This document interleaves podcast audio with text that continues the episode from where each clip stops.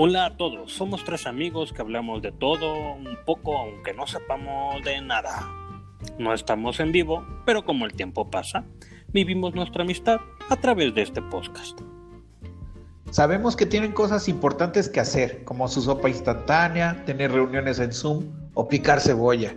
Nuestra premisa es darles un poco de entretenimiento ligero mientras nos escuchan en segundo plano. Escúchenos, se van a divertir. Tanto como divertir, bueno, tal vez. Bueno, pero cuenten con nosotros para que el tiempo pase.